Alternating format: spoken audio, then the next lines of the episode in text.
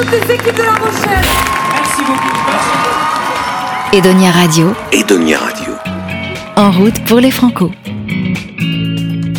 Premier épisode de notre série En route pour les francopholies. Véritable institution depuis 1985, les francos se dérouleront cette année du 12 au 16 juillet.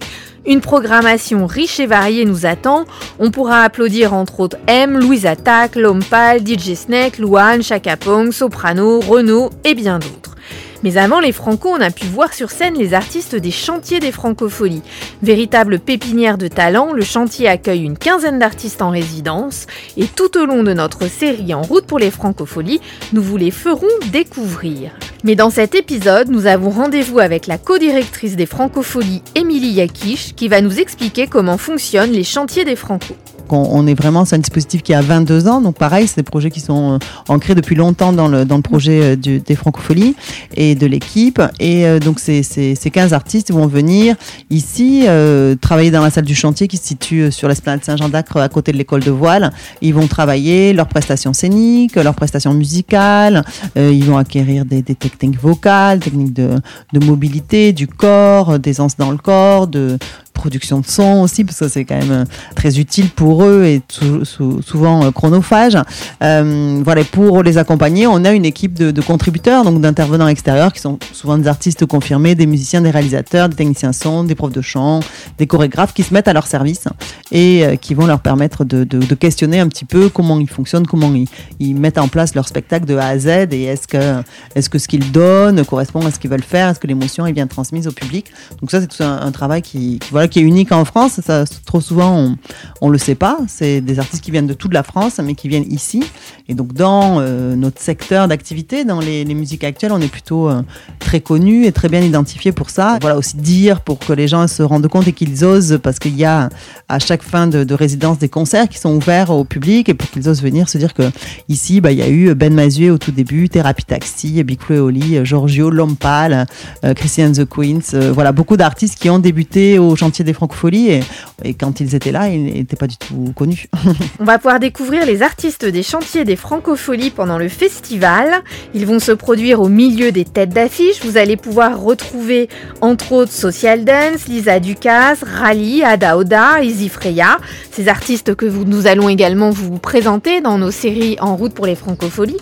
Mais tout de suite, Émilie Yakish va nous expliquer comment justement on choisit les têtes d'affiche. Alors bah ça c'est euh, donc Pierre Poli chez nous qui fait ce, ce travail-là euh, avec Gérard Pont qui est président euh, des Francopholies.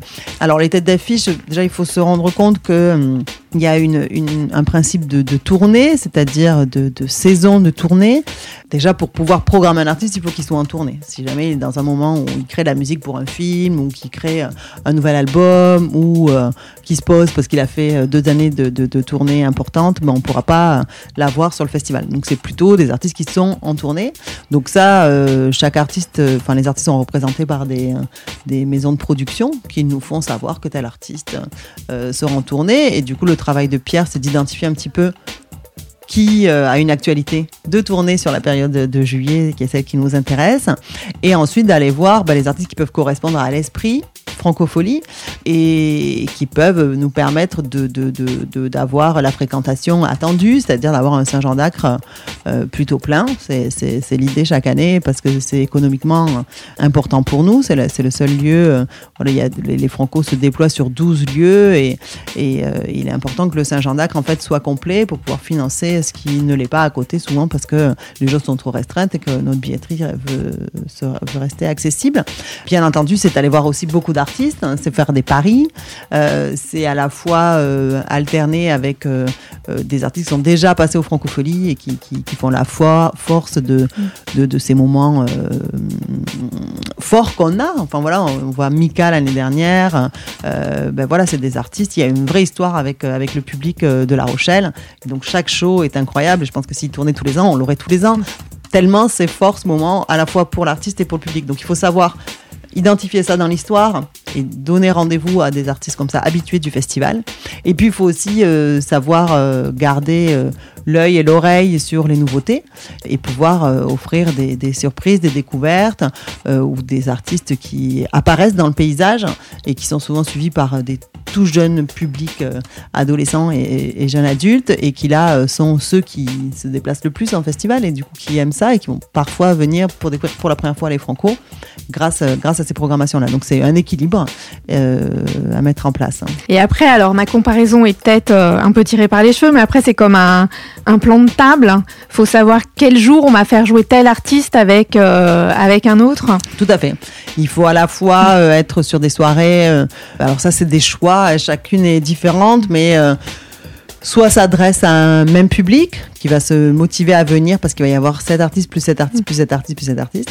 Souvent il y en a 4, c'est pour ça que j'ai dit 4 fois 7 artistes.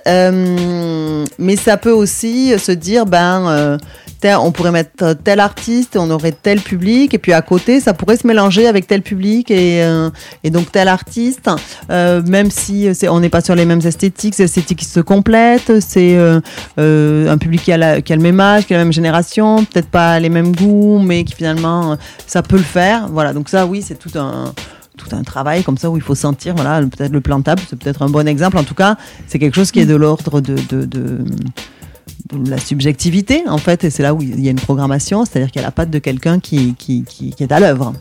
Le Festival des Francopholies, c'est bien entendu le rendez-vous de la musique, de la scène française, mais pas que.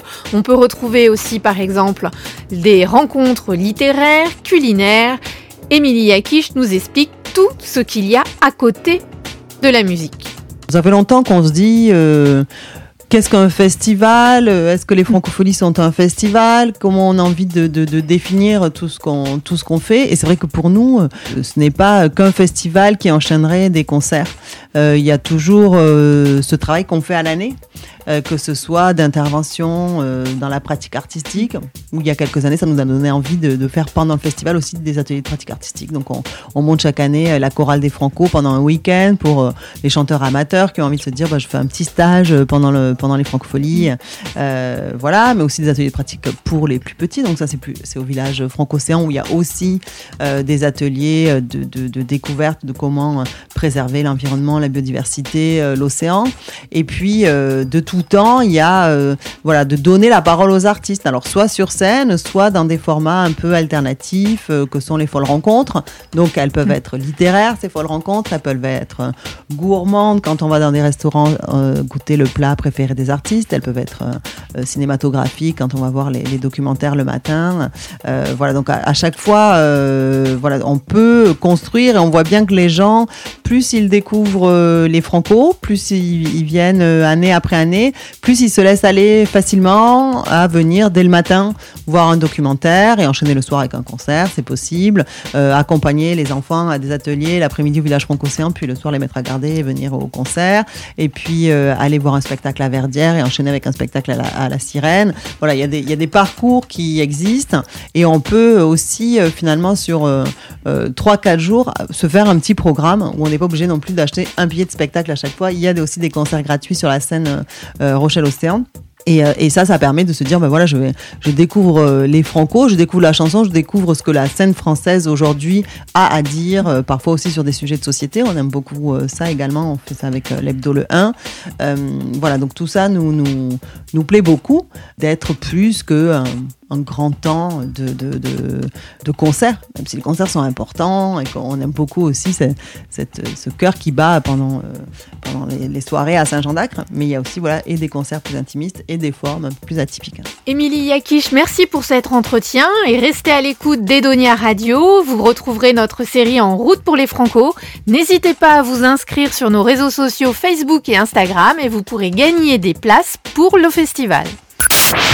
En route pour les Franco. Edonia Radio. Retrouvez cette séquence sur toutes vos plateformes de podcast. Edonia Radio, tout en podcast.